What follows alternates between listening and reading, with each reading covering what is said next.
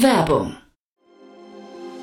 Sei dabei beim HTGF Family Day am 11. und 12. Juni in der Station Berlin. Für zwei Tage voller Inspiration und Business. Tauche ein in ein einzigartiges Netzwerkerlebnis mit bis zu 1500 Teilnehmenden. Erkunde das innovative Seed- und Later-Stage-Portfolio des Hightech Gründerfonds. Lass dich vom vielseitigen Programm inspirieren und knüpfe wertvolle Kontakte. Sichere dir jetzt dein Ticket. Mehr Informationen findest du unter www.family-day-htgf www.startup.de.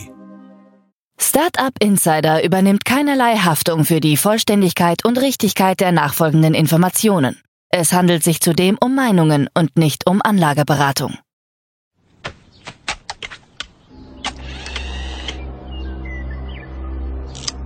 To infinity and beyond!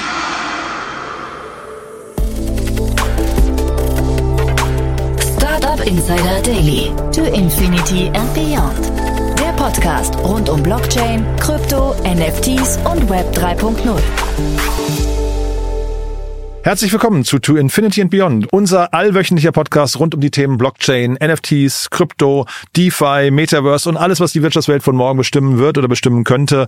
Ich habe hier das große Vergnügen, immer wieder mit den tollsten Expertinnen und Experten zu sprechen, die man sich wünschen kann für diese Themen. Heute zu Gast Janek Sokolov und Daniel Höpfner und wir haben, ja, ich dachte erst, es wird ein bisschen depressiv oder nachdenklich vielmehr, ähm, weil die News ähm, so ein bisschen so ein Sentiment angedeutet haben, aber es wurde dann sehr unterhaltsam, muss ich sagen, hat mir großen Spaß gemacht, eine tolle Folge geworden. Äh, dementsprechend dementsprechend, ja, freut euch jetzt bitte auf Yannick Sokolov und Daniel Höpfner und die neueste Ausgabe von To Infinity and Beyond.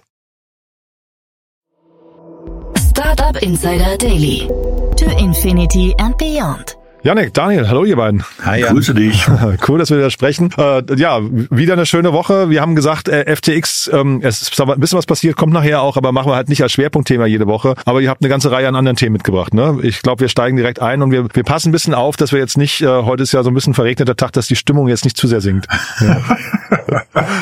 das stimmt. Also ich meine, in Berlin ist halt wirklich so Depressionswetter, ne? Ja, also ja, so leichter Nieselregen, alles grau, wo du sagst, super. Also ähm, aber du hast recht. Ich meine, wir fangen auch relativ hart gleich an. Ne? Deswegen, wir fangen jetzt ja. irgendwie mit, mit Government und Regulation an, ähm, was ja normalerweise gerne bei Romina lag, ähm, aber wir übernehmen das jetzt mal. Und ähm, weil die Amerikaner, ähm, das, das, das ähm, Ministerium für Treasury hat sozusagen, jetzt sozusagen quasi das komplette Evil der Welt irgendwie angeklagt, nach dem Motto. Also einmal, es geht wie immer mal um diese Mixer, ne? Also das heißt sozusagen, man kann ähm, Kryptowährungen ja im Internet ähm, über sogenannte Mixer Mixer-Seiten senden und damit anonymisiert man die. Das hat also auch Vorteile, wenn ich nicht möchte, dass jemand nachvollziehen kann, welcher politischen Partei ich einer Spende zukommen lassen kann.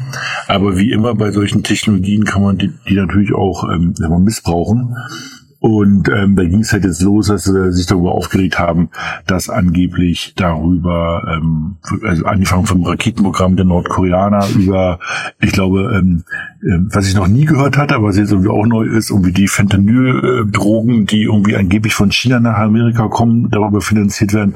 Und passend zur aktuellen Zeitgeschehen natürlich die Hamas auch darüber irgendwie ihr Geld bekommt und Russen auch noch. Also quasi alles, was sozusagen ähm, im Moment ähm, als böse wahrgenommen wird, kriegt darüber ihr Geld und deshalb sind die Amerikaner gerade dabei, das irgendwie zu verbieten oder verbieten zu wollen. Aber das ist eine Diskussion, die wir, glaube ich, in dem Podcast schon ein paar Mal hatten, inwieweit man jetzt Technologie wirklich verbieten kann und ehrlich gesagt auch sollte. Du sagst ja auch angeblich, ich glaube, so ganz klar ist es ja nicht, ne? aber auf der anderen Seite, wenn das, also vielleicht ist mal die andere Seite eingenommen oder im Blick der Amerikaner, wenn das wirklich so ist, dann ist es ja vielleicht auch gut, da mal genauer hinzugucken. Ne? Ähm, äh, jetzt, ob, ob man da jetzt so hart umgehen muss wie mit den Gründern von Tornado Cash, ist eine ganz andere Frage, aber verbieten, wenn da Schabernack getrieben wird, ist ja vielleicht zumindest ein legitimer Ansatz, oder? Ja. Also auf jeden ich, Fall, denke ich auch. Also ich meine, also die Gesetze gelten ja auch für die Kryptowelt. Also das, das wird ja manchmal so ein bisschen irgendwie weggeschmunzelt, aber mhm. natürlich gelten die auch für die Kryptowelt. Und ähm, natürlich sind da verschiedenste äh, Firmen, Akteure, Länder unter bestimmten ähm, ähm Bands gerade, sozusagen, dass sie bestimmte Währungen irgendwie nicht transferieren dürfen. Und dann gilt das auch für Krypto und da muss man da auch hingucken. Also das sehe ich auch so. Äh, diese Elizabeth Warren hat es natürlich gleich gleich wieder so der Satz geht, glaube ich, los. Ähm, ich habe es euch doch schon immer gesagt, ähm, Krypto wird nur genutzt zur Terrorismusfinanzierung und dann, dann kommt die große Liste, was er da alles aufzählt.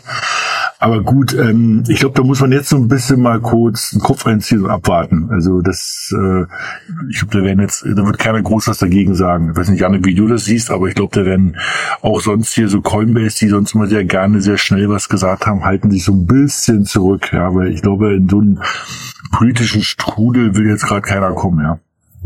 Ja, das, das denke ich auch. Also ich glaube natürlich gerade mit Hinblick auf so Terrorfinanzierung und ähnliches, das sind dann ja auch wirklich sehr ernste, ernste Themen, wo es dann nicht mehr darum geht, ob ja, hier wurde irgendwie ein paar, paar Dollar gehackt und äh, da beschwert sich jetzt ein NFT-Bro drüber, sondern es sind ja dann schon sehr auch geopolitisch relevante Sachen. Ähm, ich sehe es insofern ein bisschen anders, als es halt, und da wurde ja bei beim Tornado Cash auch schon viel drüber diskutiert, die große Frage eben ist, inwieweit sollte man und kann man Technologie äh, wirklich dann auch sanktionieren. Ne? Also wie du ja am Anfang auch gesagt hast, diese Crypto-Mixer haben ja auch schon eine Daseinsberechtigung, was ähm, so dieses Thema Privatsphäre angeht. Mhm. Und das ist ja ähnlich mit dem Internet auch. Ne? Übers Internet wird ganz, ganz viel gemacht, was äh, nicht wirklich äh, gut ist. Und trotzdem wird das Internet an sich ja nicht abgeschaltet, ne? oder die Technologien, die, da, die, da, die dahinter stehen. Ja, so klar werden dann einzelne Services und sowas und einzelne Webseiten natürlich äh, abgebracht, aber das Schwierige ist ja immer dieses Verständnis bei Blockchain von eben einem Protokoll. Und und sein Crypto-Mixer ist ja im Endeffekt auch nichts anderes als ein, als ein Protokoll, was äh, dem Ganzen eben so zugrunde liegt. Und äh, ja, ich bin mal gespannt, wie das weitergeht. Also ähm, da gibt's auf jeden Fall jetzt auch direkt dann natürlich diverse, also jede Seite, wie immer bei solchen Themen, nimmt, nutzt es oder versucht es natürlich für sich zu nutzen und ähm, übertreibt dann natürlich auch gerne. Und äh, ja, ich bezweifle, dass das Ganze irgendwie nordkoreanische Raketenprogramm von irgendwie Tornado Cash finanziert ist. Aber es kann natürlich durchaus sein, dass, äh, dass Teile eben dadurch, dadurch natürlich geflossen sind und dann muss man natürlich auch gucken, wie man das irgendwie bestmöglichst, bestmöglichst irgendwie handhaben kann. Ähm, aber ja, ich, ich, denke, es ist auf jeden Fall eine, eine Grundsatzdiskussion, ähm, was diese Themen angeht und ähm, die Blockchain hat ja den Vorteil, dass es sehr transparent ist und ähm, das ist eben dann aber auch zum Nachteil von von Individuen wieder und dafür sind, glaube ich, diese diese Crypto-Mixer schon sehr wichtig und auch der Vitalik Buterin, der Gründer von Ethereum, hat äh, damals, als das mit Tornado Cash losging, auch gesagt, ja, ich habe das auch schon ganz viel benutzt, weil ich eben auch nicht äh, möchte, dass jeder genau weiß, eben ja zum Beispiel, was für politische Spenden ich mache oder eben allein nur, wenn ich irgendwie eine Bezahlung für irgendetwas bekomme.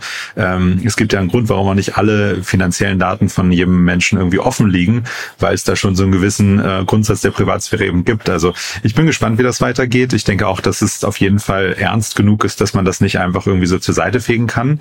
Ähm, aber ob es jetzt tatsächlich so genau ist, wie es dargestellt wird von, von, von der einen Seite, ist dann auch immer die Frage. Also das, ja, ich bin mal gespannt, wie das weitergeht. Kriegt man denn, also rein technisch gesehen, kriegt man denn diese Mixer überhaupt aus dem Verkehr gezogen? Also ich meine, also äh, die US, ähm, äh, USA haben ja jetzt nur eine Handhabe auf Server, die irgendwie dann auch unter ihrer Hoheit stehen, oder? Das könnte jetzt also so ein Mixer könnte ja auch irgendwie in China gehostet sein oder so. Ja, auf gar keinen Fall. Also das kriegst du nicht, kriegst du nicht vom Netz. Ähm, was dann im Endeffekt eher gemacht wird, ist halt geguckt, welche Adressen, also welche Wallets äh, interagieren mit so einem Mixer und Aha. die werden dann eben geblacklistet. Das ah, heißt, ja. wenn du jetzt äh, halt eben einen, einen Wallet auf Ethereum zum Beispiel hast und es gab dann damals sogar eine Kampagne, das nennt sich dann dieses sogenannte Dusten, weil man eben so, so das überall diesen Staub verteilt, Aha. dass du dann quasi 0,0001 Ethereum von Tornado Cash äh, bekommen hast, weil jemand ja, die Adressen sind ja alle public, also man kann ja einfach einen, ähm, eine, eine beliebige Adresse nehmen und da Geld hinschicken, da kann ja, kann ja niemand von abgehalten werden.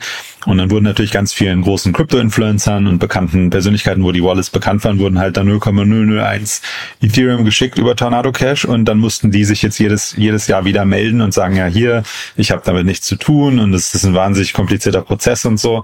Und ähm, das hat so ein bisschen auch gezeigt, ja, man kann es auf jeden Fall nicht einfach vom Netz nehmen und sowas. Und diese Idee von, wir blacklisten das jetzt und jedes Wallet, was damit interagiert, ist dann auch geblacklistet, ist auch ein bisschen, sag ich mal, einfacher gesagt als getan. Und wie zielführend das ist, ist dann halt auch die Frage. Ähm, aber ja, deshalb, also ich denke, das ist schon so eine Grundsatzfrage. Und wie geht man mit so einer neuen Technologie eben um? Und was halt noch machen, vielleicht noch einen Satz dazu, dass sozusagen, wenn du halt Geld raus, also sozusagen wieder in, in, in die, in die Fiat-Währung zurücktransferierst, dass da sozusagen dann auch alle Alarmanlagen Anlagen angehen. Ne? Also weil du sozusagen von so einem, also weil wie du schon richtig gesagt hast, man kann das jetzt nicht stoppen. Ähm, es, es läuft ja noch nicht mal auf jetzt auf einen Server, sondern es läuft ja sozusagen auch verteilt auf so einer Blockchain, also es wird noch komplizierter. Ähm, aber wenn du sozusagen dann irgendwie ähm, jemand, ähm, also wenn ich das irgendwie nutzen würde und da 1000 Dollar rüberwasche und sobald das Ding, ähm, dass die 1000 Dollar halt in die Fiat-Welt zurückkommen, ähm, da gehen halt die Alarmanlagen bei den Banken an, wenn das entsprechend angeschlossen ist. Und ähm, das, genau, also wir tot kriegen tut man es nicht, man versucht halt an allen Enden sozusagen die Flüsse irgendwie zu stoppen. Mal gucken. Mhm. Dann gibt's News von Ledger, ne? Genau, also das, ähm, das da, da bin ich echt hin und her gerissen. Also das kann man irgendwie auch mal echt diskutieren. Also Ledger ist sozusagen so eine Hardware, womit sozusagen ähm, man der der geneigte Nutzer, der das irgendwie irgendwelche Kryptowährung hat, wirklich seine Kryptowährung und besser gesagt seine seine Keys, seine Private Keys ähm, dort entsprechend abspeichern kann und sichern kann und eben ähm, das sozusagen nochmal deutlich sicherer ähm, hat, als wenn man die auf einer Exchange liegen lässt. Ne? Also kurze Referenz trotzdem mal zu FTX. Es gab ja alle möglichen Personen, die Geld verle verloren haben, weil sie ihr, ihre Coins sozusagen auf diese zentralen Börse haben liegen lassen. Sollte man niemals machen. Immer runterziehen auf ein eigenes Wallet, was sozusagen idealerweise vielleicht sogar offline ist. Und Ledger ist eine Hardware, sieht aus wie ein USB-Stick, ähm, womit so ein kleines Display drauf ist und da kann man dann sozusagen seine, seine geheime, ähm, seine geheime Seed, also Phrase sozusagen eingeben, sein Geheimnis sozusagen und dann sozusagen damit Sachen äh, interagieren und Transaktionen freigeben. Und die haben halt Anfang des Jahres schon mal gesagt, sie bringen sozusagen einen, einen, einen neuen Dienst raus, wo es darum ging, ähm, dass man sich die, die sagen, backuppen kann. Und da war die Idee, dass sie sozusagen diese Phrase sozusagen verteilen auf drei drei Anbieter, dass wenn sozusagen, ich sag mal, ein Anfänger damit rumspielt und der sollte diese Seed Race äh, ver vergessen oder verlieren oder was auch immer, man die wieder recovern kann. Ne? Und ähm, ich sag mal, Hardcore ähm, äh, und auch irgendwie bei mir sagt, ja, das ist eigentlich nicht die Idee, ne? dass sozusagen jetzt diese Seed Race nun verteilt auf irgendwie drei Dienstleister ist auf der anderen Seite muss man halt immer überlegen, wenn man das sich jetzt irgendwie vorstellt, dass sozusagen der normal interessierte Mensch, der kommt damit einfach nicht klar. Das ist einfach echt kompliziert. Ne? Also ich will jetzt den Leuten nicht zu nahe treten, aber sagen, wenn man das erste Mal so eine Seed Phrase aufschreibt und was macht, dann überlegt man schon, was man mit diesem Zettel jetzt macht und so weiter und so fort. Und jetzt, ähm, also jetzt haben die vor ein paar Tagen schon gesagt, sie launchen und jetzt ist es halt wirklich soweit. Ich weiß gar nicht, wie du das siehst. Also ich bin wieder hin und her gerissen. Ich glaube, für die normalen Menschen, die jetzt immer mehr sich diesem Thema Web 3 nähern, ist es, glaube ich, eine gute Idee. Für Profis würde ich es halt immer noch nicht empfehlen, so einen Recovery Service laufen zu lassen. Ja, das war lustigerweise tatsächlich Thema in der allerersten Episode, wo ich, wo ich dabei war hier bei Startup Insider. Da erinnere ich mich noch gut dran, weil es damals ein riesen, riesen Twitter-Drama gab. Und ähm, ich glaube auch, also grundsätzlich ist so ein, macht so ein Service total Sinn. Ähm, und dieses Problem, dass ja, ich verliere meine Seed Phrase und dann ist das ganze äh, Geld weg, ist, ist ja auch nach wie vor ungelöst. Ähm, und ähm, da ist das auf jeden Fall, glaube ich, ein ganz guter Kompromiss, was damals so viel, ähm, so viel äh, Stress quasi ausgelöst hat, auch für Ledger und die ganze, sag ich mal, schlechte Publicity Publicities, die es darum gab, war, dass Ledger vorher ja gesagt hatte, die Seed Phrase ist auf dem Device, wir kommen da nicht dran und ähm, keiner, keiner kann damit irgendwas machen. Und dann haben sie gesagt, oh, wir haben jetzt ein Update und mit einmal kommen wir doch ran. Und es war natürlich nicht so ganz das, was die Leute gekauft hatten zu dem Zeitpunkt. Mhm. Ähm, deshalb da gab es, glaube ich, so dieses große, ähm, es war wahrscheinlich auch einfach schlecht, äh, schlecht kommuniziert von Ledger. Und es ist auch so, wenn man des, dieses Upgrade nicht macht, dann, dann, dann äh, gibt es diese Funktionalität auch nicht. Ähm, aber ich denke schon auch, dass es Sinn macht, von Anfang Anfang an äh, sowas zu haben, wenn man eben vielleicht jetzt nicht komplett ähm, sich selber dahingehend vertraut oder auch die Möglichkeiten hat. Also ich kenne viele, die dann wirklich irgendwie ein Bankschließfach haben oder ähnliches, wo dann eben so eine Seed auch drin liegt, weil es ja praktisch ist wie Geld ähm, oder eben den Zugriff auf das Geld ermöglicht. Ähm, aber ja, es kann immer irgendwas passieren. Ja, Wohnung kann abbrennen und dann dann seine Seed ist weg so ungefähr. Ne? Also ich glaube schon, dass es eine grundsätzlich sinnvolle Technologie ist, dieses dieses ähm, Secret Sharing zu haben und eben diese Möglichkeit von einer, von einer Recovery. Und ja, muss man mal schauen, wie das dann jetzt aufgenommen wird im Markt, wenn es dann tatsächlich live ist und ähm, ob das wieder so ein Fall ist, wo es einen großen Aufschrei gab und dann hinterher eigentlich sich doch alle recht schnell dran gewöhnen oder ob das wirklich was ist, wo andere Leute sagen, nee, äh, mir ist das extrem wichtig und ich nehme jetzt lieber wirklich ein anderes Hardware-Wallet äh, und nicht Ledger. Ähm, muss man mal schauen, wie das angenommen wird, wenn es jetzt rauskommt. Aber ich glaube, im Grundsatz ist es auf jeden Fall eine, eine richtige Idee, um eben auch mehr Leute in die, in die, in die, sag ich mal, mehr Leute an Crypto ranzubringen. Würdest du es nutzen? Hast du schon drüber nachgedacht? Oder? Mhm, wahrscheinlich nicht. Nee, ja. ich, ich würde es glaube ich nicht nutzen. Ähm, ich, ich bin jetzt schon seit so lange, also seit 2000, wann habe ich mein erstes Hardware geholt? geholt 2018 glaube ich, 17, 18 sowas. Nee, 17 glaube ich sogar noch. Ähm, es war ein Trezor damals, kein kein Ledger. Und ähm, ich bin da, habe mich da so dran gewöhnt, habe auch mein System und ähm, ich glaube, ich würde sowas schon nutzen, wenn es jetzt ein Wallet ist, was ich sehr aktiv nutze, wo ich vielleicht auch mehr Sachen mitmache. Dafür ist das glaube ich gut, wenn ich jetzt sage, hier, ich halte irgendwie eine relativ große Anzahl an Tokens und ich habe jetzt auch nicht vor, irgendwie aktiv mit denen irgendwas zu machen, sondern die liegen halt einfach da so ein bisschen, ist mein, mein, mein Sparkonto, so nach dem Motto, dann glaube ich, würde ich es nicht machen. Ähm, auch einfach, ja, weil ich mich jetzt so an das, das an das System gewöhnt habe, ähm, dass ich da jetzt für mich keinen wahnsinnig großen, großen Vorteil drin sehe. Mhm. Ich glaube, noch länger ist das Thema Ledger, du sagst ja gerade deine erste Folge, ich glaube, noch länger begleitet ist das Thema digitaler Euro, ne? ja, das wird auch, glaube ich, noch eine Weile dabei bleiben. Mhm. Da gab es jetzt nämlich wieder wieder ein paar Neuigkeiten. Also bei diesen CBDCs, diesen Central Bank Digital Currencies, äh, gibt es ja auch immer sehr viel Diskussion darum. Aber die äh, Europäische Zentralbank hat jetzt ihre ersten zwei Jahre der investigativen Phase äh, des digitalen Euros beendet und gesagt, wir gehen jetzt in die nächste Phase.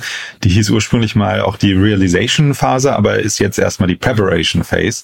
Ähm, und es geht jetzt quasi darum, darum, äh, das Ganze eben weiter zu, zu führen und eben zu gucken, hey, wer könnten denn, wie könnte das Ganze eben technisch jetzt umgesetzt werden? Was sind da an, an Anbietern nötig und so weiter und so fort? Und ultimativ ähm, entscheidet dann ja trotzdem das EU-Parlament, ähm, und die EU-Memberstaaten eben, ob es sowas dann geben wird oder nicht. Aber mhm. es scheint auf jeden Fall jetzt so gut vorangekommen zu sein, dass sie sagen, hey, das ist auf jeden Fall legitim für uns und wir wollen uns damit auch auf die äh, Zukunft vorbereiten, ähm, dass es so, dass es eben so einen digitalen Euro irgendwann gibt.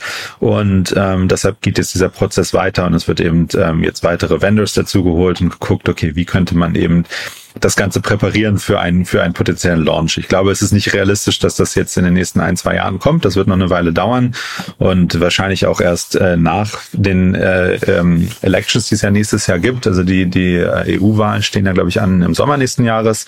Ähm, aber äh, es scheint auf jeden Fall voranzugehen und äh, es gibt ja bei diesen digitalen äh, Euros und Dollars und so dann immer sehr, sehr viel Diskussion. Da ähm, auch wieder Kryptomixer und ähnliches Thema, ne? Äh, mhm. da das natürlich extrem viel Transparenz ermöglicht und theoretisch natürlich für jeden ähm, Staat, der irgendwie seine Bürger überwachen möchte und wofür Bürger Geld ausgeben und ähnliches, äh, natürlich so der, der Traum ist. Ne? Also äh, nichts kann man einfacher verfolgen als eben irgendwie so Geld auf der Blockchain vor allem wenn es dann eben auch noch kontrolliert ist bei einer, bei einer, bei einer äh, Zentralbank.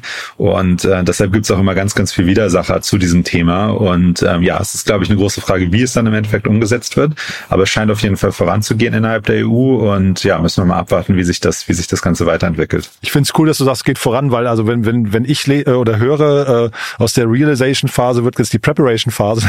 Klingt für mich genau nach dem Gegenteil eigentlich. Ne?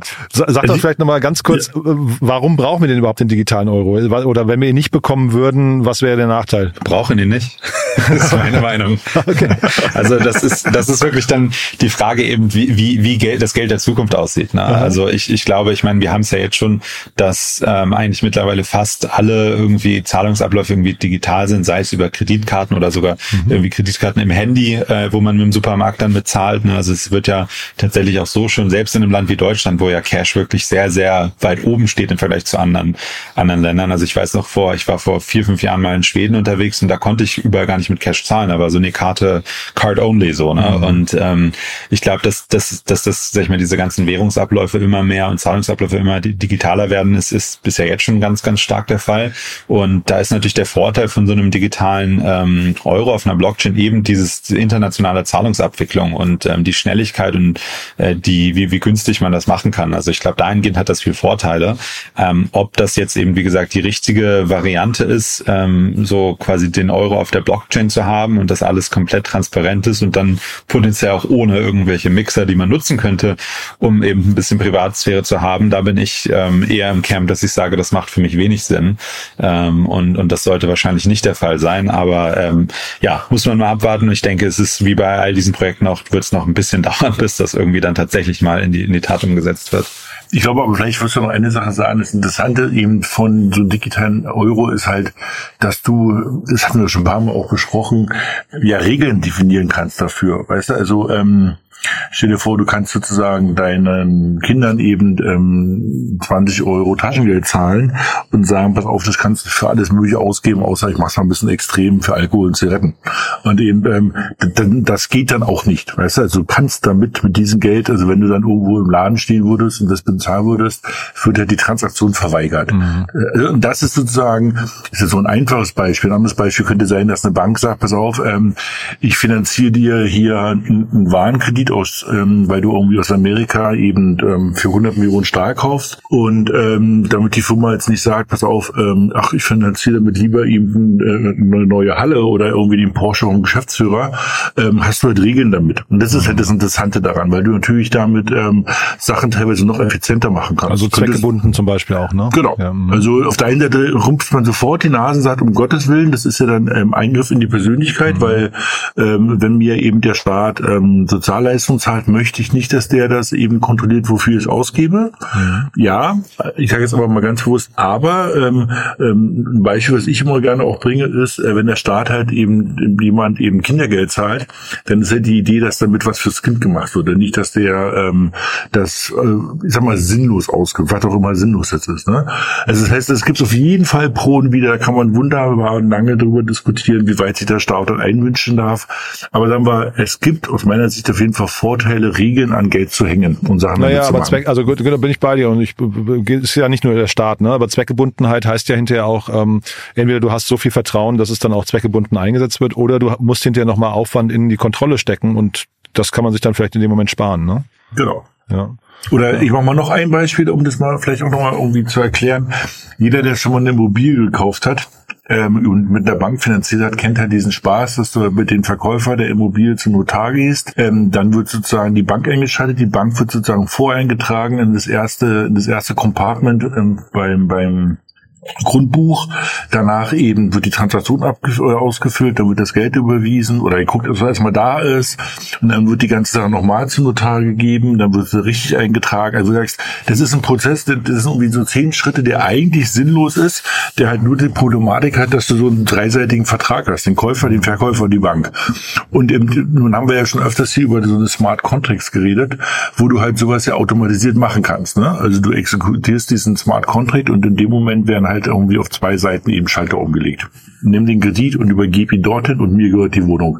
Und das geht damit natürlich deutlich effizienter. Deshalb, ich glaube, ob das jetzt so eine zentrale also eine, sozusagen so eine Central Bank Digital Currency sein muss, ähm, darüber kann man diskutieren. Ne? Und aber ich glaube, die Idee, dass man sozusagen bestimmte ähm, Zahlungsabläufe so abwickelt, ist erstmal nicht ganz compelling.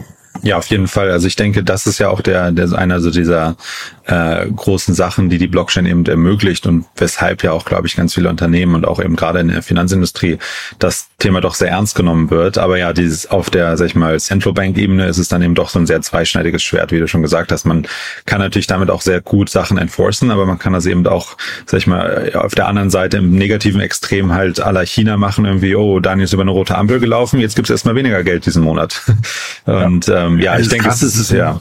Das ist ein gutes Beispiel. Ne? Also ich, da gibt es ein Video, wo man das so sieht, wo jemand wirklich bei Rot über die Ampel geht, das Gesicht erkannt wird und von seinem Wallet gleich Geld abgebucht wird. Das ist schon krass. Also das ist schon. Ja, ja ich habe ja gerade gesagt, effizient, ne? Also, ja, genau. genau. Aber zurück zum mal ganz kurz zum, zum, Euro, was ich halt auch so ein bisschen, also ja, bittersweet äh, finde, ist ne, nach dem Motto ursprünglich, also der Satz lautet ursprünglich war 2026 als Starttermin geplant. Also wo du sagst, das ist erstens, es wird scheinbar nicht 2026 2026 sein, sondern irgendwie später.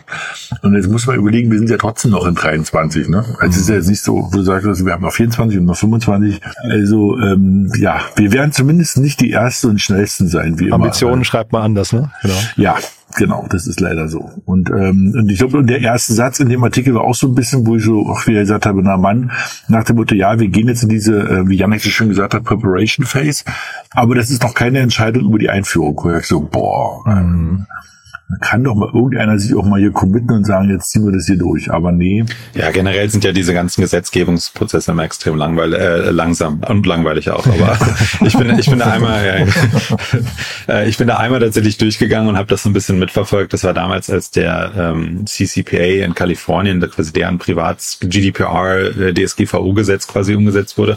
Und das war auch ein Prozess. Und dann gibt's wieder Kommentare und dann, also das ist ja echt, bis sowas dann wirklich irgendwann gesetzt wird und eingeführt wird, vergehen halt echt einfach Jahre. Das ist, das ist echt ein extrem langwieriger Prozess.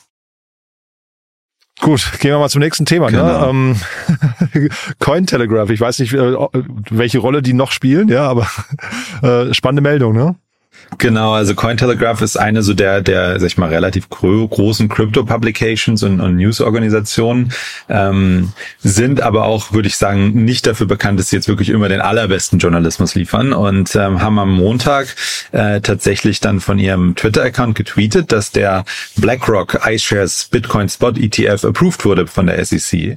Und ähm, das ist dann natürlich sofort, hat die Runden gemacht, wurde auch von anderen, äh, obwohl da keine irgendwie Quelle oder ähnliches angegeben wurde, sonst einfach nur ein Tweet war, wurde es dann direkt auch von anderen Newsorganisationen aufgenommen und natürlich ist bei, bei Twitter wie, wie das, wie das vorher irgendwie halt, hat das die Runden gemacht und ähm, hat dann natürlich direkt dazu geführt, dass Bitcoin extrem in die Höhe geschossen ist und ähm, das hat dann auch dazu geführt, dass irgendwie über 100 Millionen an, äh, an Positionen liquidiert wurden, weil natürlich niemand damit gerechnet hat, dass Bitcoin innerhalb von, keine Ahnung, 20 Minuten mit einmal halt irgendwie 10, 15 Prozent nach oben geht.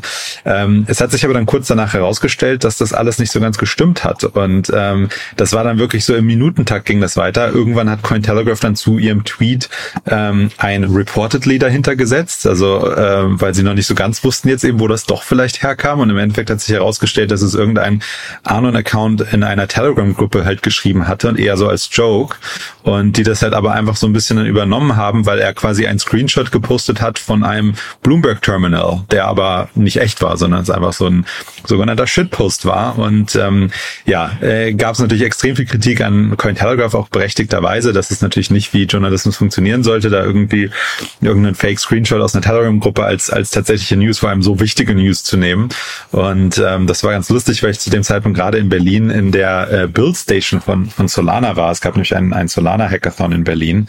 Und ähm, wir hatten da gerade die, die Projekte haben sich vorgestellt und wir saßen da und haben halt uns die angehört, um die dann zu judgen, eben diesen Hackathon. Und dann ging es mit einmal natürlich richtig rund und äh, alle waren komplett abgelenkt und haben natürlich dann, oh, was passiert jetzt? Muss ich irgendwie meine Position anpassen, irgendwie auf Uniswap oder ähnliches? Also das war äh, eine sehr, sehr spannende Dreiviertelstunde, die das, die das Thema ging. Und ähm, ja, zeigt eben dann doch auch, wie schnell leider doch ähm, teilweise diese Preise noch manipuliert werden können. Ähm, man muss natürlich dazu sagen, dass Cointelegraph auch eine sehr große, sehr großes Following hat und eben als äh, News-Organisation auch schon eine gewisse äh, Kredibilität. Aber ja, das war auf jeden Fall keine Glanzstunde von denen. Ja.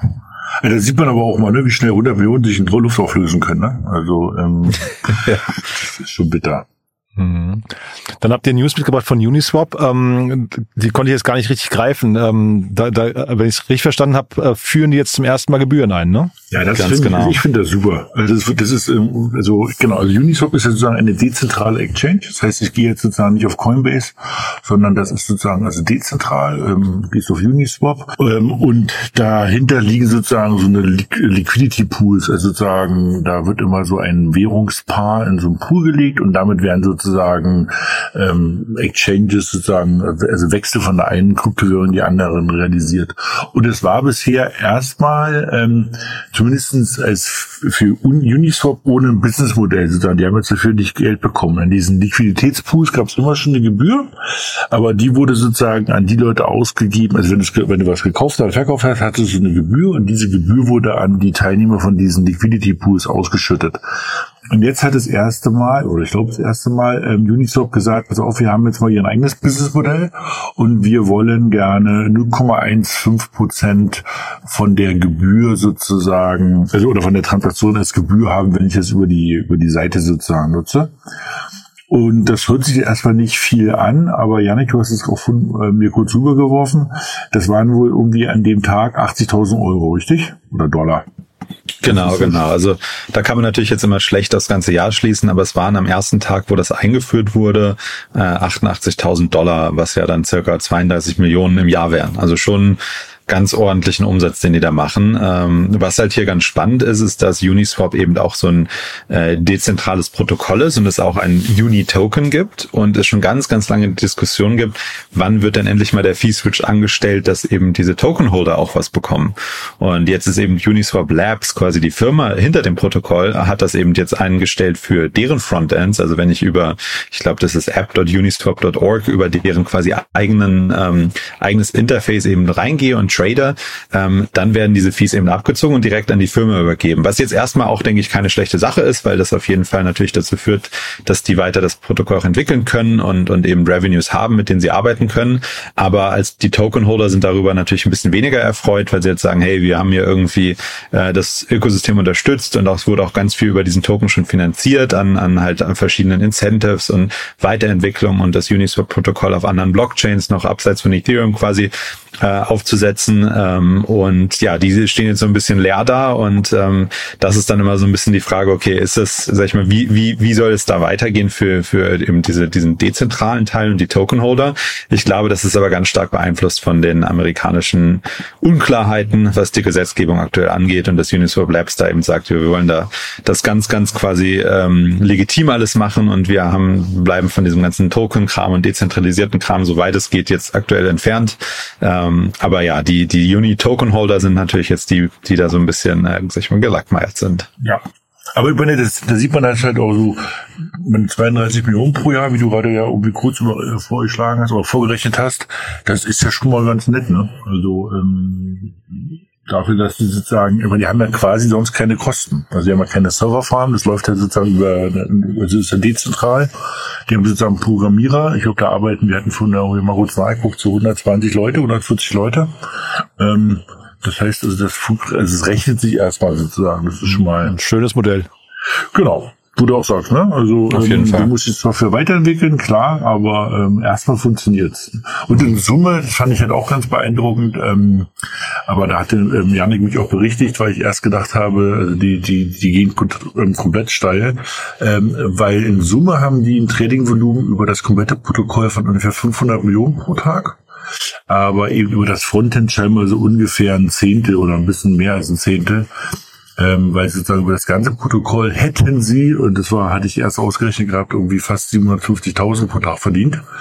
Aber ähm, Fairpoint, ähm, das ist sozusagen das komplette Protokoll, nicht nur das, das Frontend. Und deshalb kann man das nicht ganz so rechnen, aber 88.000 Dollar am Tag ist ja auch erstmal in Ordnung. Damit kann man anfangen, ja. Es gibt natürlich viele, viele weitere Aggregatoren und, und ähnliches, die eben auch in dieses Protokoll direkt äh, eingebunden sind. Und wenn man über die eben tradet, dann zählt dieser Fee nicht. Und ähm, mhm. deshalb ist es tatsächlich eben nur, ich meine, ein kleiner Teil davon. Aber ich würde sagen, für die Größe der Firma auf jeden Fall trotzdem sehr, sehr ordentlicher Umsatz. Und auf der anderen Seite muss man ja sagen, ich meine, wart's mal ab, ne? Also vielleicht wird ja irgendwann das Protokoll auch noch mit einer Fee belegt. Also du fängst, macht ja auch Sinn irgendwann, ne? Also warum du die anderen, ähm, also, also warum du die über deine eigene Webseite kommenden User benachteiligen und die, die dich eingebaut haben, halt irgendwann nicht mehr oder nicht? Ähm, ich glaube, da wird es vielleicht noch mal ein paar Änderungen geben. Also sie haben doch schon ordentliches Potenzial nach vorne. Mhm. Dann würde ich sagen, wir bleiben bei Geschäftsmodellen. Ne? Ähm, gab ja zwei Finanzierungsrunden, die ihr mitgebracht habt noch, ne? Genau, das eine ähm, kleinere, ja, irgendwie 6,5 Millionen, ähm, 6,7 Millionen US-Dollar, ähm, Coinmetrics, ähm, die machen also On-Chain-Analysen auf, also auf der Blockchain sozusagen, ne, wo du halt alles Mögliche an Daten kaufen kannst, da wie so Datenprovider ähm, so auf der Blockchain. Ähm, ich habe jetzt nicht geguckt, also wer investiert hat, weißt du das ja nicht? Also äh, BNY Mellon habe ich hier stehen und Acro Capital. Ähm, Ne, wenn ich, äh, nee, aber das war, glaube ich, die Runde davor, ne? Wenn ich, äh nee, genau, hier zur Webseite, also wenn das so stimmt, was dort als Investoren steht, dann sind quasi alle dabei. Ah, ja, also, okay. alle ist Goldman Sachs, Fidelity, ähm, Highland Capital, Coinbase, Dragonfly. Also wirklich schon irgendwie das Who is Who und auch das ganz große Geld und ähm, und ja, ich meine, es, es kommt halt immer mehr dieses Thema Regulatorik und ich will auch Daten haben, ähm, einmal für Trading, aber wir werden auch sehen, dass halt immer mehr auch Daten gesammelt werden für Government, Regulatorik, ähm, Fraud und sowas alles. Also in der Ansicht, ähm, ich glaube, jegliche Firmen, die halt irgendwelche forensische Analysen auf der Blockchain machen und Daten sammeln und verkaufen, kann man erstmal nicht viel falsch machen. ja, und generell ist ja auch wirklich nach wie vor eben so, dass die Datenlage, also wir sehen das ja auch beim Staking immer wieder, da gibt's jetzt auch ein paar, sag ich mal, Firmen, die sich da auch konzentriert haben, eben die ganzen Staking-Daten äh, aufzubereiten und zur Verfügung zu stellen, weil wenn man das eben Ganze sich dann anguckt von eben der mehr regulierten Seite und irgendwie, keine Ahnung, einen Pensionsfund will irgendwie ein bisschen Geld da reingeben, dann ist es ja auch ganz wichtig, dass die relevanten Daten da sind, sei es für eben Zahlungsverkehr, sei es eben für irgendwie, weil man damit irgendwelche ähm, Gewinne erwirtschaftet und so, das muss ja dann schon stimmen. Und ich glaube, deshalb gibt's gerade auch ganz interessante ähm, Fundraisers in dem Bereich, weil eben, sag ich mal so, Data Intelligence und sowas dann doch irgendwie noch relativ ähm, in den Kinderschuhen steckt, was die, was die Blockchain angeht. Und es trotzdem aber auch immer mehr ähm, ja auch, auch Protokolle gibt, die eben Trading ermöglichen und ähnliches. Die andere Runde, die wir noch mitgebracht hatten, war Sin Futures. Äh, die haben 22 Millionen geraced in einer Series B. Äh, wir hatten ja letzte Woche auch darüber gesprochen, dass es doch irgendwie viel irgendwie so Seed und Pre-Seed-Runden waren und eigentlich relativ wenig irgendwie so Later Stage irgendwie irgendwie Finanzierung gibt. Und dahingehend fand ich das ganz spannend, weil es tatsächlich mal wieder eine, eine Series B ist, äh, was wir schon länger nicht mehr hatten. Auch wieder viele große Investoren dabei, wurde von Pantera Capital ähm, war, war der Lead in der Runde, aber auch Hashkey und andere waren dabei. Und Sun Futures ist auch ein, so ein Automated Market Maker, also ähnlich wie ähm, wie Uniswap äh, ist es ein Pro Protokoll, was sie, was sie gelauncht haben, das heißt Oyster. Ähm, und generell sind sie so ein bisschen auf eben diese, äh, sag ich mal, richtigen Trader ausgelegt. Also eben zu gucken, dass man da eben auch wieder diese Futures und Perpetuals und sowas eben traden kann und ähm, versucht da dahingehend Infrastruktur zu bauen. Also man sieht, dass viele, finde ich, von diesen Runden aktuell sich stark auf diesen institutionellen Bereich und professionellen Bereich, äh, den, den Krypto ja auch ermöglicht, irgendwie konzentrieren. Und äh, ja, spannend zu sehen, dass es da auch trotzdem jetzt aktuell ein paar gibt, die äh, ein bisschen mehr im Later Stage schon, schon sind. Und, ja, wobei, wenn ich mal ähm, kurz, ja. kurz einhaken darf, Janik, ich erinnere mich an letzte Woche, da hatten wir ja noch, oder du hattest doch gewitzelt, weil man sieht sofort, wenn Andresen Horwitz dabei ist oder nicht an der Rundengröße. Letztes Mal waren es halt Seed-Runden 20 Millionen und äh, äh, 17 Millionen, ne? also Seed-Runden. Und jetzt ja. haben wir halt eine Series B in der gleichen Dimension. Das ist halt schon krass irgendwie, ne? Auf jeden Fall. Also ich meine, das ist, das ist, glaube ich, eine ganz andere Diskussion, wie, welche Summen da Sinn machen. Äh, ich fand es so cool zu sehen, dass es überhaupt mal wieder was gibt, was eine Series B überhaupt mhm. äh, als, als, als Series B, sag ich mal, klassifiziert wird. Ähm, aber stimmt, ja, das ist teilweise natürlich echt, ähm, echt absurd, diese Summen da. Ähm, aber äh, nee, aber es ist trotzdem spannend zu sehen. Auch letzte Woche war ja viel dabei, was, was wirklich eher eben auf diesem institutionellen Bereich liegt mhm. und ja weniger jetzt irgendwie wirklich auf, auf den Consumer-Bereich geht. Und es macht wahrscheinlich auch Sinn, weil da aktuell einfach weniger, ähm, weniger zu holen ist und weniger ähm, Aktivität auch einfach ist. Mhm. Dann äh, würde ich sagen, wir gehen in die, in die Fade-Out-Phase, haben doch mal ein bisschen FTX äh, äh, zumindest. Wir, wir haben gesagt, wir wollen es nicht zum Schwerpunktthema machen die ganze Zeit, aber es, es passiert halt was gerade, ne? ja, ich meine sozusagen, was ja doch mal ganz spannend war, dass ich jetzt irgendwie raus, also es ging ja sozusagen um den um den General Counsel, da gibt es so ein paar Geschichten, die natürlich jetzt alle langsam hochkommen, ne? Und ähm, und das ist halt irgendwie so ganz ja, traurig witzig, ehrlich gesagt. Ne? Also der, der General Counsel hat irgendwie die Firma irgendwie in dem Moment verlassen, wo er das erste Mal aufs Balance Sheet geguckt hat. Und das ist also, wo du schon sagst, also da mussten schon ganz schön viele Leute eigentlich Bescheid gewusst haben, was da geschehen ist, aber haben halt echt viele auch einfach mal die Klappe gehalten und das ähm, und das ist soweit kommen lassen, dann wir mal so. Ne? Und ähm, jetzt, was noch ganz ganz witzig ist, zusätzlich ähm, am 25. das ist übernächste Woche, kommt jetzt die doch jetzt langsam die erste Reportage raus und zwar von Bloomberg. Ähm, das Ach heißt, ja. da, da kann sich, da könnt ihr mal in die Shownotes packen. Ähm, Habe ich gerade gesehen den Trailer. Also es gibt jetzt die erste Bloomberg-Dokumentation zu ähm, SBF und FTX. Und ich glaube, das wird nur ein, ein Start einer langen Reihe und Kette von lustigen Filmen und Serien sein. Und ähm, also auch also auch wie die miteinander gerade alle reden. Ne? Also wenn dann so siehst, sozusagen die Chefin von Alameda Research, das war ja scheinbar oder angeblich die frühere Freundin von ähm, diesen Sam Bankman-Fried, die dann sagt nach dem Motto, also sie wurde dazu gezwungen, irgendwie die Transaktion zu machen und irgendwie der Sam Bankman-Fried sagt, also mir war gar nicht bewusst, dass ähm, wenn wir Alameda das Geld geben, dass das ja eigentlich Kundengelder sind und dass sie damit spekulieren. Ey, wo du sagst, hm, das ist, entweder waren die alle ganz schön naiv oder die erzählt ganz schön viel Mist gerade. Ja, ja da wird es auf jeden Fall noch ein paar gute Netflix-Shows auch, auch zu genau. geben. genau. Was, was dann auch noch rauskam, war jetzt, dass die ähm, und das ist auch im Zusammenhang damit im Endeffekt, weil ganz viele, dadurch, dass da ja so ein Riesenloch entstanden ist und ganz viele, denen ja auch Geld geliehen hatten, äh, dann es an allen Enden und, äh, und, und Ecken fehlte, wurden jetzt äh, Gemini, Genesis und Digital Currency Group auch angeklagt wegen, wegen Betruges. Und ähm, das ist auch im Zusammenhang mit, mit FTX. Die wurden auch schon erwähnt, gerade Genesis war einer der größten, sage ich mal, so, so Länder, die halt ähm, eben Crypto geliehen haben und die haben eben auch ganz viel an FTX geliehen. Und ähm, hier geht es um um, glaube ich, 1,1 Milliarden fast von über 200.000 Anlegern. Ähm, und äh, das baut jetzt vor allem viel Druck auf, auf den CEO von Genesis und ist auch der CEO und Gründer von DCG. Das war nämlich Genesis ist eine Subsidy von äh, Subsidiary von, von DCG.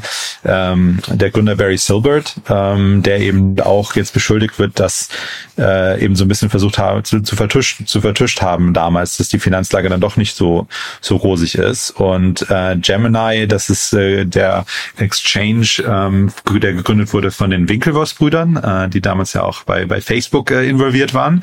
Und äh, die hatten ein sogenanntes Earn-Programm, wo ähm, Kunden eben ihre Krypto hingeben konnten und dann da eben ähm, dafür eben ähm, quasi was damit was verdienen konnten. Und ähm, hier wurde aber eben auch viel davon oder ein Teil davon zumindest wieder verliehen äh, oder dann Genesis gegeben, die es dann wiederum verliehen haben für Profit. Also da ist dann diese Kette und das ist halt alles dann durch die FTX-Insolvenz halt zusammengekracht. Und äh, genau, sowohl DCG als auch Gemini sind jetzt extrem unter Druck und ähm, ja, mal schauen, mal schauen, was hier, sich jetzt, jetzt hier noch rauskommt. Aber es sieht so aus, als ob auf jeden Fall noch nicht alles irgendwie rausgewaschen wurde mit, mit FTX, sondern als ob es hier noch so ein paar Firmen gibt, die eben da jetzt auch noch, noch nach wie vor unter Druck sind. Okay, also das bleibt spannend. Ich gucke mir jetzt gleich den Trailer an, Daniel. Da bin ich gespannt, von dem wusste ich gar nichts. Ja, ja äh. Und dann, ja, ich glaube, wie gesagt, das wird uns begleiten. Bin sehr gespannt, wann so die ersten längeren Shows kommen. Ne? Ähm, Doku ist ja das eine, aber ich, ich glaube, da wird so viel passieren. Äh, ich glaube, in einem Jahr sind wir alle, alle äh, FTX-Profis. Ja. Auf jeden Fall. Also, dann haben wir zumindest alle eine Meinung dazu. Ja. Das muss man wirklich sagen. Ja. Und Wahnsinn. irgendwie, äh, was ja noch ganz spannend ist, jetzt gerade während der Show ähm, ähm, hat sich jetzt gerade der liebe Bitcoin in Richtung 30.000 entwickelt, weil wohl Coinbase relativ guter Dinge ist, dass das wohl wirklich kommt, der ETF. Na Mensch, da passiert ja richtig was heute noch auf dem wow. Freitagnachmittag. okay, krass. Vielleicht war, geht, vielleicht gar keine Ente, ja? Genau. ja. Cool. Ich bin ein bisschen vorsichtig. Ich warte mal ab. Ja, ist ja sowieso hier no financial advice, ne? Sagen wir immer. Genau, ne? genau, genau. Daniel, pass auf auf dein Herz, ne? Also ja, du, genau, nicht immer auf Charts gucken. Wir müssen ja. das ganz ruhig machen, ja, alles genau. genau. Cool. Also hat mir großen Spaß gemacht. War wieder sehr, sehr unterhaltsam. Äh, euch ein schönes Wochenende. Dir auch. Danke Tschüss. ebenso. Ganz lieben Dank, ne? Bis Ciao. dann. Ciao. Startup Insider Daily to Infinity and Beyond. Der Expertendialog mit Daniel Höpfner und Kerstin Eismann rund ums Thema Krypto, Blockchain und Web 3.0. Das war sie. Das war die neueste Ausgabe von To Infinity and Beyond. Und ja, ich habe es ja gesagt, sehr unterhaltsam, hat großen Spaß gemacht. Der digitale Euro hat gerade nochmal für richtig schöne Kontroversen gesorgt, finde ich. Äh, cool, dass wir das ein bisschen ausführlicher besprochen haben und bin sehr gespannt, wie es da weitergeht. Auf jeden Fall werden wir dranbleiben und das ja wahrscheinlich die nächsten Jahre bis 2026 oder noch darüber hinaus begleiten. Aber die anderen Themen auch super spannend. Danke nochmal an Yannick und Daniel für ihre Zeit und Expertise. Und wenn es euch genauso geht wie mir, dann wie immer die Bitte gerne weiterempfehlen. Ich, ihr wisst ja, wir, aber vor allem auch eben unsere Expertinnen und Experten freuen sich immer über Resonanz auf auf Twitter oder auf LinkedIn oder auf dem Kanal eurer Wahl. Also gerne auch eine E-Mail schreiben oder so. Auf jeden Fall gerne in irgendeiner Form kommentieren oder weiterempfehlen an Menschen, die hier mal reinhören sollten. Dann dafür schon mal vielen, vielen Dank an euch. Ansonsten euch ein tolles Wochenende. Genießt die Zeit und vielleicht hören wir uns morgen nochmal wieder und falls nicht morgen, dann hoffentlich spätestens am Montag. Bis dahin alles Gute. Ciao, ciao.